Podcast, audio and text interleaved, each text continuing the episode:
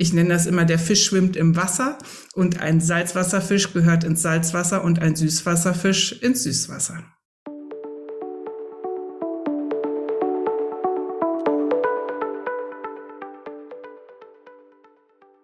Willkommen zu einer neuen Folge des Podcasts Outplacement to Go.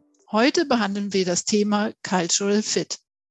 Auch wenn manche unsere Outplacement-Klienten schnell mal sagen, ach, da passe ich mich immer an das neue Unternehmen oder die neue Chefin an, wissen wir Outplacement-Beraterinnen und Outplacement-Berater, dass das Thema Cultural Fit wichtiger oder auch entscheidender ist, als so mancher denkt. Denn im Outplacement geht es ja darum, einen passenden, adäquaten Job zu finden. Und da zählt nicht nur die Aufgabe, das Gehalt oder andere harte Fakten, sondern auch weiche Faktoren wie die Unternehmenskultur im zukünftigen Arbeitsumfeld. Als Interviewpartnerin habe ich mir heute Hanne Bergen, Outplacement und Karriereberaterin Hamburg, eingeladen. Hanne, stellst du dich bitte kurz in wenigen Sätzen den Hörern vor? Hallo Ayla, ja, sehr gerne. Ich äh, bin seit 2004 Outplacement und Karriereberaterin. Das heißt, ich begleite Menschen, die sich beruflich verändern möchten oder aber auch müssen, weil sich zum Beispiel beim Arbeitgeber etwas verändert und auch ich merke, dass das Thema Unternehmenskultur eine große Rolle spielt und auch eine immer größere Rolle spielt. Und äh, allein ein gutes Gehalt oder Aufstiegschancen reichen nicht mehr aus, um interessante Bewerber zu überzeugen, sondern Bewerber fragen eben sehr genau danach, wie wird mein zukünftiger Arbeitsalltag aussehen. Ein spannendes Thema und freue mich, dass wir darüber jetzt ein wenig sprechen werden. Mhm. Ja, bevor wir da in die Diskussion ähm, gehen, äh, lass uns doch einfach eine kurze Begriffsklärung machen. Was ist unter Cultural Fit zu verstehen? Und ganz kurz, warum ist es so wichtig? Der Begriff Cultural Fit äh, sagt erstmal aus, passt ein Bewerber oder eine Bewerberin in die Kultur des Unternehmens? Ist diese Passung da? Das meint das Wort fit. Und Kultur bezieht sich darauf, welches Werte- und Normengerüste in einem Unternehmen gelebt werden. Das kann bewusst gesteuert sein, aber das kann auch entstehen durch die Menschen, die in diesem Unternehmen zusammenarbeiten und ähm, sich eine gewisse Kultur aufbauen, einem, ein Muster von Denken, von Fühlen, von Handeln, so dass das, was dieses Unternehmen tut, eine gewisse Einheitlichkeit hat. Und für mich als Mitarbeiterin bedeutet das, dass ich in einem gewissen Umfeld tätig bin. Ich nenne das immer, der Fisch schwimmt im Wasser und ein Salzwasserfisch gehört ins Salzwasser und ein Süßwasserfisch ins Süßwasser. Kannst du uns ähm, markante Beispiele geben für unterschiedliche Organisationskulturen oder für unterschiedliche Wasserarten, wie du es gerade genannt hast? Ja, genau. Also etwa, zum Beispiel etwas sehr Sichtbares ist die Kleiderordnung in einem Unternehmen. Es gibt Unternehmen, wenn ich da reinkomme, äh, vielleicht selber in meiner Alterskleidung bin, werde ich mich sowohl, äh, sofort unwohl fühlen, weil alle anderen Anzug und vielleicht ein Kostüm tragen. Und umgekehrt ist es aber genauso. Wenn ich im Kostüm in ein Unternehmen komme und alle sind in moderner, lässiger Kleidung, Jeans und T-Shirt unterwegs, dann werde ich relativ schnell merken, da gibt es einen Unterschied. Das gehört so zu den sichtbaren äh, Dingen eines Unternehmens, spielen aber auch eine Rolle. Ich hatte mal eine Klientin, die sagte, mit meiner privaten Kleidung lege ich morgens in der Garderobe meine Seele ab. Das möchte ich nie wieder erleben. Also für die war es richtig schlimm, dass sie Arbeitskleidung tragen musste, vom Unternehmen vorgegeben. Ähm, andere Ausprägungen von Unternehmenskultur zeigen sich in der Art, wie Entscheidungen getroffen werden, wie die Führungskultur ist, wie die Menschen miteinander agieren. Es gibt große Übereinstimmung, dass zum Beispiel eine intransparente Kommunikation im Unternehmen von den allermeisten eben abgelehnt werden und das als Belastung empfinden, wenn sie nicht wissen, was tatsächlich passiert. Oder auch wenn Entscheidungsprozesse sehr intransparent sind und als zufällig und chaotisch erscheinen. Ähm, und dann gibt es Dinge, die sind für die einen Menschen sehr passend, die zum Beispiel sagen, ich suche Inspiration, ich möchte in einem innovativen Unternehmen tätig sein und ähm, da soll eine hohe Fehlerfreundlichkeit und Risiko und Mut belohnt werden. Äh, und andere sagen, ich möchte wissen, was passiert, wenn ich morgens zur Arbeit gehe. Mir ist es wichtig, dass Traditionen hochgehalten werden, dass bestimmte Werte äh, gelebt werden von Kontinuität und ich mich darauf gut verlassen kann. Und das ist eben sehr individuell und persönlich, wer sich in welchem Umfeld wohlfühlt. Jetzt finde ich das alles sehr gut verständlich und vor allen Dingen nachvollziehbar für den Einzelnen. Wie kann man das denn herausfinden, äh, den Cultural Fit oder die Unternehmenskultur, welche da jetzt tatsächlich herrscht? Das eine ist natürlich, dass Unternehmen auf ihren Seiten diesem Thema einen immer größeren Platz einräumen und selber dazu Statements abgeben in ihrem äh, Auftritt nach außen zu Kunden, aber auch zu potenziellen Bewerbern. Das andere ist natürlich, wie ist diese Kultur tatsächlich gelebt? Mhm. Und wenn es die Möglichkeit gibt, in einem Unternehmen zu hospitieren, dann empfehle ich das meinen Klienten sehr gerne, dort mal ein oder mehrere Tage zu verbringen. Wesentliche Dinge wird man sehr schnell erfassen, wenn man sich in diesem Unternehmen mit den Menschen dort äh, eine Weile bewegt.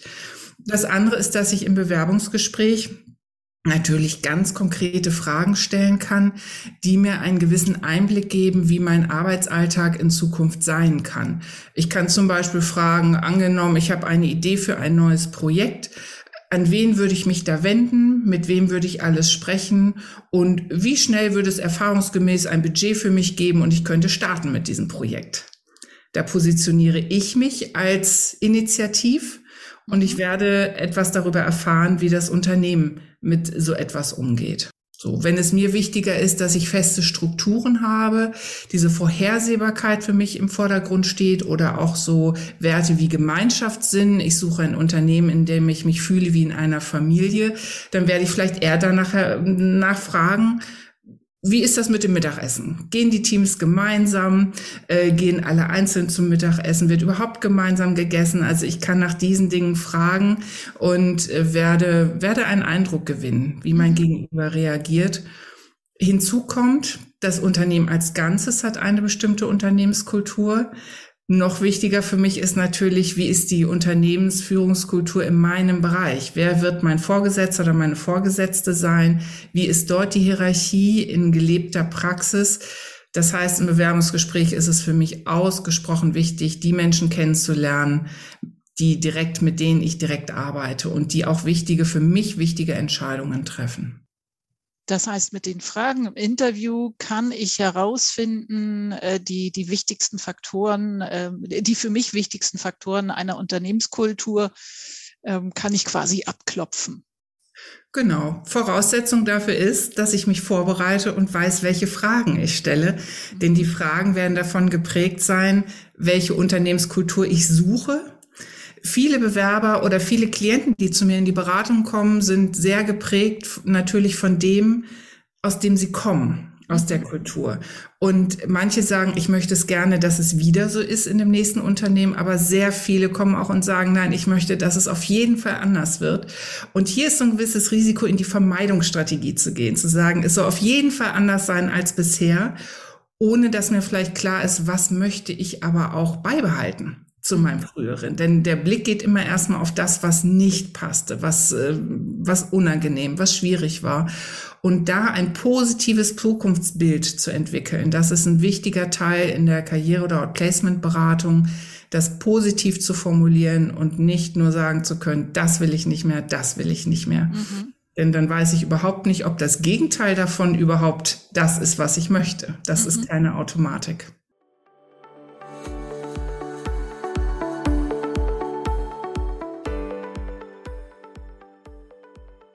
Lass uns doch mal zu konkreten Beispielen aus deiner Beratungspraxis kommen, bei denen Cultural Fit äh, ein wichtiges Thema war oder ein wichtiger, wichtiger Inhalt der Beratung. Kannst ja. du da so ein, zwei, drei unterschiedliche Situationen nennen? Ja, gerne. Auch noch viel mehr, denn es ist wirklich ein häufiges Thema. Aber ich fange mal mit einer typischen Situation an, dass sich im Umfeld etwas verändert. Ganz viele Klienten kommen und sagen, ich war gerne bei meinem Arbeitgeber, habe da gerne und zufrieden gearbeitet und dann wurde alles anders. Oder jetzt gefällt es mir überhaupt nicht mehr, ich fühle mich unwohl. Und wenn ich danach hake, ist es nicht selten so, dass zum Beispiel ein Unternehmen an die Börse gegangen ist, also sich die Organisationsstruktur massiv verändert oder sehr tiefgreifende Change-Prozesse stattfinden. Also das können äh, Situationen sein, die eine starke Kulturveränderung bewirken. Ich denke gerade an einen Klienten, der in einer Unternehmensberatung tätig war und der erzählt hat, ich komme mit diesen neuen Kollegen auch überhaupt nicht mehr klar. Die sitzen da alle schlurig in ihren Jeans und äh, sind jetzt cool und es wird nur noch um Umsatz, äh, darüber wird gesprochen. Aber mir war es immer so wichtig, dass ich meine Kunden gut berate und dass die Dienstleistung im Mittelpunkt steht. Und wir waren früher alle eben eher, haben wir uns familiär wie eine Gemeinschaft gefühlt. Und jetzt ist ein Wettbewerb und eine Konkurrenz eingezogen. Und ich bin sogar schon gezwungen worden, Kunden äh, zu kündigen, äh, weil sie einfach nicht äh, genug Gewinne erbracht haben in der Beratung, weil der Aufwand zu hoch war. Und ich empfinde das als entmenschlicht, als, als dekadent, als hart. Und ähm, ja, und dieser Klient bereitet jetzt also auch seine Veränderung vor, weil er sagt, das, da kann ich nicht mitgehen. Das ist nicht meine Kultur und so möchte ich meinen Klienten nicht gegenübertreten. Ein weiteres Beispiel ist ein Ingenieur, der im Maschinenbau arbeitet in einem großen Konzern und der war es, hat so erzählt, wirklich mit, mit einem Leuchten in den Augen, wie er früher mit seinen Kollegen nächtelang gesessen hat und sie haben getüftelt, sie haben geschraubt, sie haben probiert, um technische Lösungen zu finden und sie haben viele Überstunden gemacht, aber er sagt, das war uns allen egal, weil wir wollten alle diese Lösung finden und sind sehr zufrieden in den Morgenstunden nach Hause gegangen. Und da war es tatsächlich so, dass ein Börsengang eine große Veränderung gebracht hat und er hat es so ganz krass gegenübergestellt und sagte, ja, heute sitzen wir tagelang in Meetings und wir sind im Wesentlichen mit Dokumentation beschäftigt unserer Arbeit, zu der wir aber gar nicht mehr kommen und wir füllen Excel-Tabellen mit irgendwelchen Management-Zahlen aus. Sagte, ich, ich war doch eigentlich ein kompetenter, erfahrener technischer Lösungsentwickler und jetzt bin ich ungelernter Manager und mache Dinge, von denen ich keine Ahnung habe und die mich auch gar nicht interessieren. Auch der ist auf dem Sprung, weil er sagt, zu dem, was mir wirklich Freude macht und was ich kann, komme ich überhaupt nicht mehr.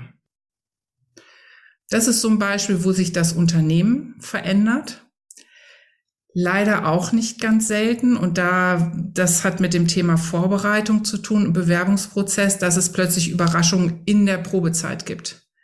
Dass Menschen in ein neues Unternehmen gehen, dort starten mit den besten Erwartungen und dann ganz überrascht sind, dass es doch so ganz anders ist als das, was ihnen im Bewerbungsprozess oder auf der Website vermittelt wurde. Da denke ich an eine Klientin, die ist zu einem großen Mittelständler gegangen, 1000 Mitarbeiter, Produktion im Bereich Medizintechnik, ein Unternehmen, das sehr erfolgreich ist, im Nischenmarkt unterwegs ist, also wirklich Spezialist. Und äh, sie ist direkt in die Geschäftsleitung mit eingestiegen, also auch mit großer Verantwortung und war allerbester Dinge. Und sie sagte, eigentlich wusste ich schon nach zwei Wochen, hier stimmt was nicht.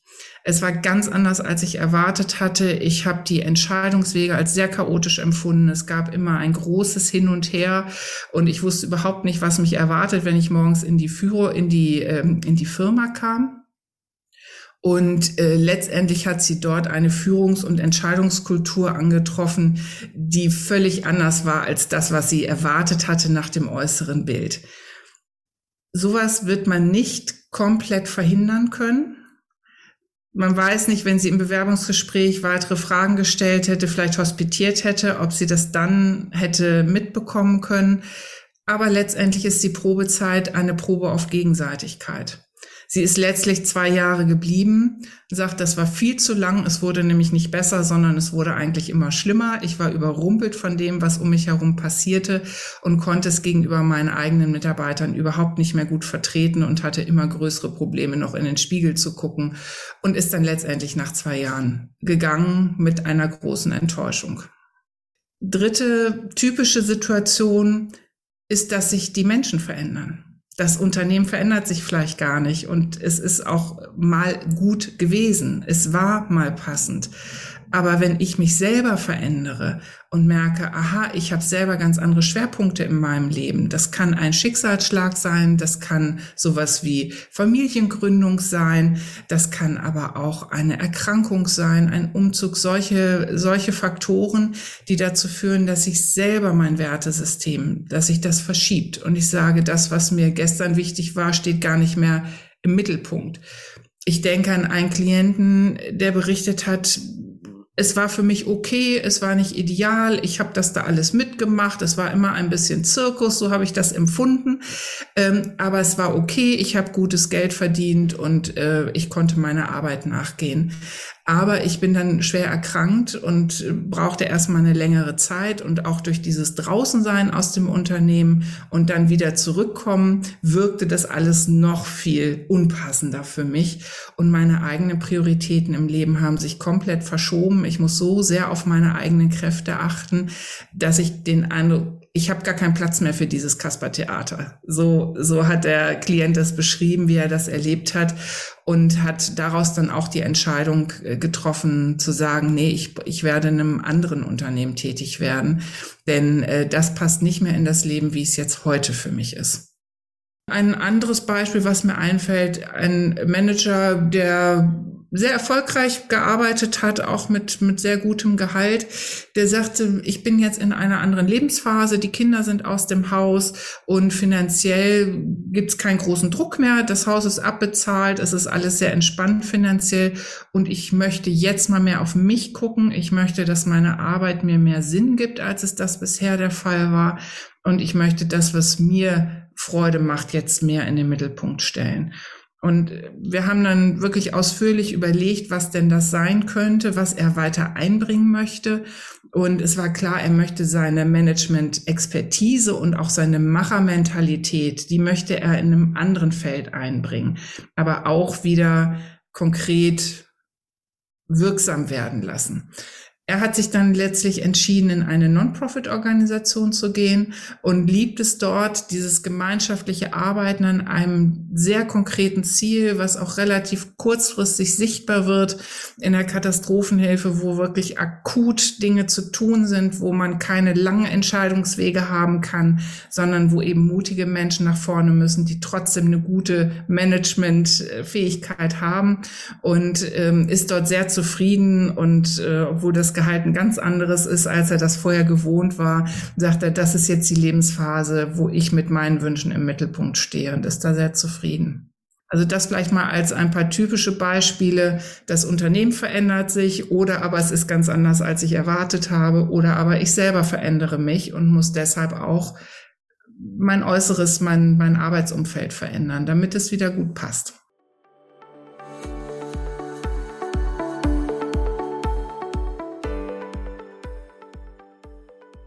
Was können denn Outplacement-Klienten bei dir erwarten, wenn es um das Thema Cultural Fit geht? Also gerade herauszufinden, wo passe ich denn am besten jetzt und heute und vielleicht auch morgen hinein?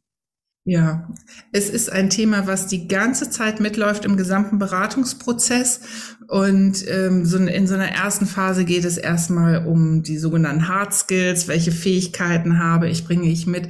Und wenn es dann aber darum geht, ich als Person, wie ticke ich eigentlich, was brauche ich, um gut arbeiten zu können, welches Umfeld brauche ich, wird es ganz konkret dieses Thema. Und ich erfrage in Gesprächen, nach solchen Faktoren, was hat jemand positiv erlebt, was hat jemand negativ erlebt und das bezieht sich sowohl aufs Berufsleben wie auch aufs Privatleben. In beiden Bereichen findet man diese Quellen für Beispiele, wo etwas gut war, wo etwas gut funktioniert hat. Da konnte ich so richtig meine, meine Fähigkeiten ausleben und habe mich wohlgefühlt mit den Menschen um mich herum. Oder natürlich eben auch die Beispiele, wo man sagt, da hat es überhaupt nicht gepasst. Und daraus dann diese positive Sicht, eine, ein positives Bild in die Zukunft zu entwickeln, das ist dann ein sehr, ähm, ein sehr bewusster Prozess. Und äh, ich nehme gerne auch äh, Reflexionshilfen dazu, so nenne ich Testverfahren, psychologische Testverfahren. In dem Fall arbeite ich gerne mit einem Verhaltensprofil, was ein Abbild gibt, in welchen Verhaltensmodalitäten kann ich am besten wirksam sein. Und das ist natürlich umso besser, je mehr es zu den Erwartungsmuster des Unternehmens passt und zu den Unternehmenswerten. Und es hilft im Gespräch, das Ganze zu strukturieren, zu sortieren. Es gibt verschiedene Modelle, nach denen man auch solche Unternehmenskulturwerte klassifizieren kann. Also bin ich mehr an Gemeinschaft oder mehr an individuell orientierter Leistung zum Beispiel interessiert? Geht es mir mehr um Freiheit äh, und Selbstbestimmung oder geht es mir mehr um? Zugehörigkeit und Tradition. Also solche Tendenzen höre ich schon im Gespräch heraus und ähm, strukturiere das mit meinen Klienten, so dass daraus ein klareres Bild entsteht und sich dadurch dann solche Fragen für ein Bewerbungsgespräch ableiten lassen und herausarbeiten lassen. Vielen Dank. Es hat Lust auf mehr gemacht. Danke. Gerne. Ja, ich danke an dieser Stelle Hanne Bergen und ähm, ja, wenn auch Sie Lust äh, gewonnen haben, sich mit diesem Thema Unternehmenskultur und welche Unternehmenskultur passt zu mir äh, zu beschäftigen, dann haben Sie die Möglichkeit, mit uns Kontakt aufzunehmen. Äh, unter www.outplacement-consultings.de haben Sie die Möglichkeit, zunächst eine kostenfreie Erstberatung äh, zu buchen und äh, in diesem Gespräch zu schauen, ob wir Ihnen weiterhelfen können.